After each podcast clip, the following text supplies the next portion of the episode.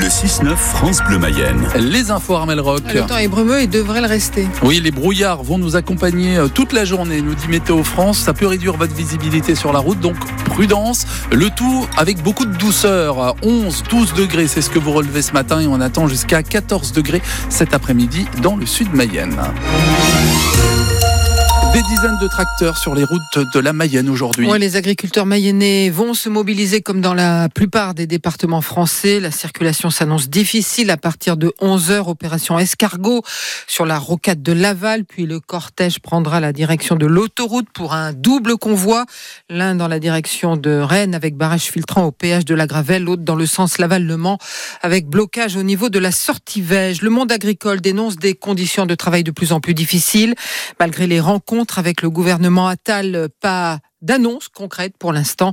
Solène Ménager, conseillère régionale mayonnaise et membre du groupe L'écologie ensemble, soutient pleinement le mouvement. Les revendications, elles sont là depuis des années et en fait le gouvernement est sourd aux agriculteurs, fait évidemment euh, toujours semblant d'être leur allié, d'être à l'écoute, etc. Je sais très bien que là-haut ça veut diviser pour mieux régner, mais où sont les mesures justement pour alléger leur quotidien, pour leur garantir un revenu décent? Nous, tout ce qu'on demande, nous écologistes, c'est euh, un revenu digne pour les agriculteurs et pour tous les agriculteurs. On est conscient effectivement qu'ils ont beaucoup de normes auxquelles répondre. Ils peuvent rendre service à l'environnement, mais tout ça, ça doit être rémunéré.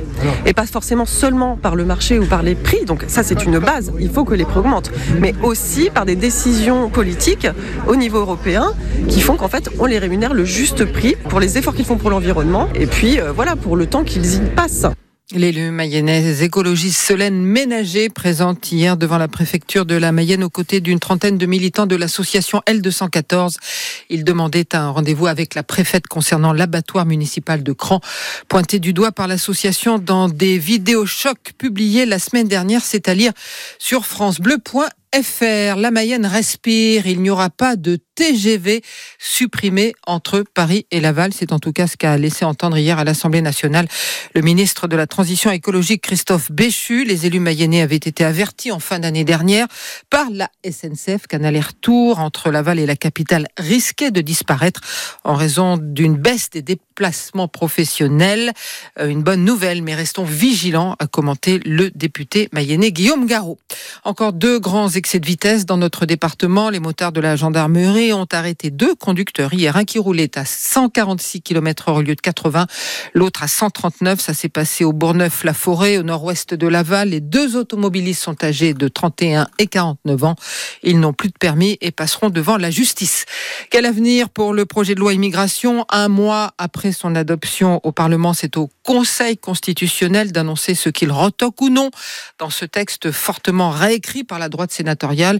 Décision des sages attendue dans l'après-midi syndicats, associations et collectifs d'immigrés ont prévu de se rassembler à 16h cet après-midi devant le siège de l'institution à Paris. Ce n'est pas un mystère pour nous, mais c'est désormais officiel. Laval est la ville la plus accueillante des pays de la Loire. C'est le site euh, booking.com qui le dit. La préfecture de la Mayenne devance, devance Cholet en Maine-et-Loire et Pornic en Loire-Atlantique. Ça, c'est l'avis des internautes. Alors Laval vit particulièrement accueillante. Et vous, qu'est-ce que vous en pensez? Alexandre Frémont vous a posé la question. À Laval, ses châteaux, sa place de la Trémoille, sa porte Becheresse et ses bateaux lavoirs et surtout sa chaleur lavalloise. Bah, c'est euh, toujours sourire, euh, c'est l'accueil dans les magasins qui, est intéressant. Je suis pas mayennais, mais je, suis, je vis à Laval depuis 43 ans, donc euh, j'ai trouvé une mayonnaise. Donc, Cette autre habitante qu'on croise vient d'arriver dans la commune. Elle comprend pourquoi Laval est, la plus accueillante de la région, mais bon, ça dépend de la météo. Il fait froid, on se regarde pas, on va dire. Mais accueillir avec les yeux, tu vois, quand je mets un masque comme ça, on se regarde, tu vois le sourire dans les yeux. Ça, je peux dire, oui, ils sont accueillis comme ça. Dieu de ton donjon, tu veilles sur tes enfants. D'abord, le Mayennais, il est froid. Mais à partir du moment qu'il vous a accueilli, c'est à tout jamais. Bah, ça vous fait plaisir de savoir que Laval est euh, la ville la plus accueillante des pays de la Loire, ah bah, J'en suis fier. On vit bien à Laval. Il faut nous accepter comme on est. De la bienveillance, oui, mais bon, c'est limite, limite côté voirie pour cet autre habitant. Quand on voit l'état des rues, les trottoirs et tout, ça, il le voit pas, ça. Ce qu'on voit surtout, ce sont aussi ces banderoles, vous savez, de bienvenue affichées dans le stade Le Basser pour la réception des équipes de foot. Et c'est ça aussi le bel accueil lavallois. Voilà, et nous aussi sur France Bleu Mayenne, on sait vous accueillir chaleureusement. Écoutez-nous, venez nous voir appelez-nous. On passe la journée ensemble. Ah, Effectivement.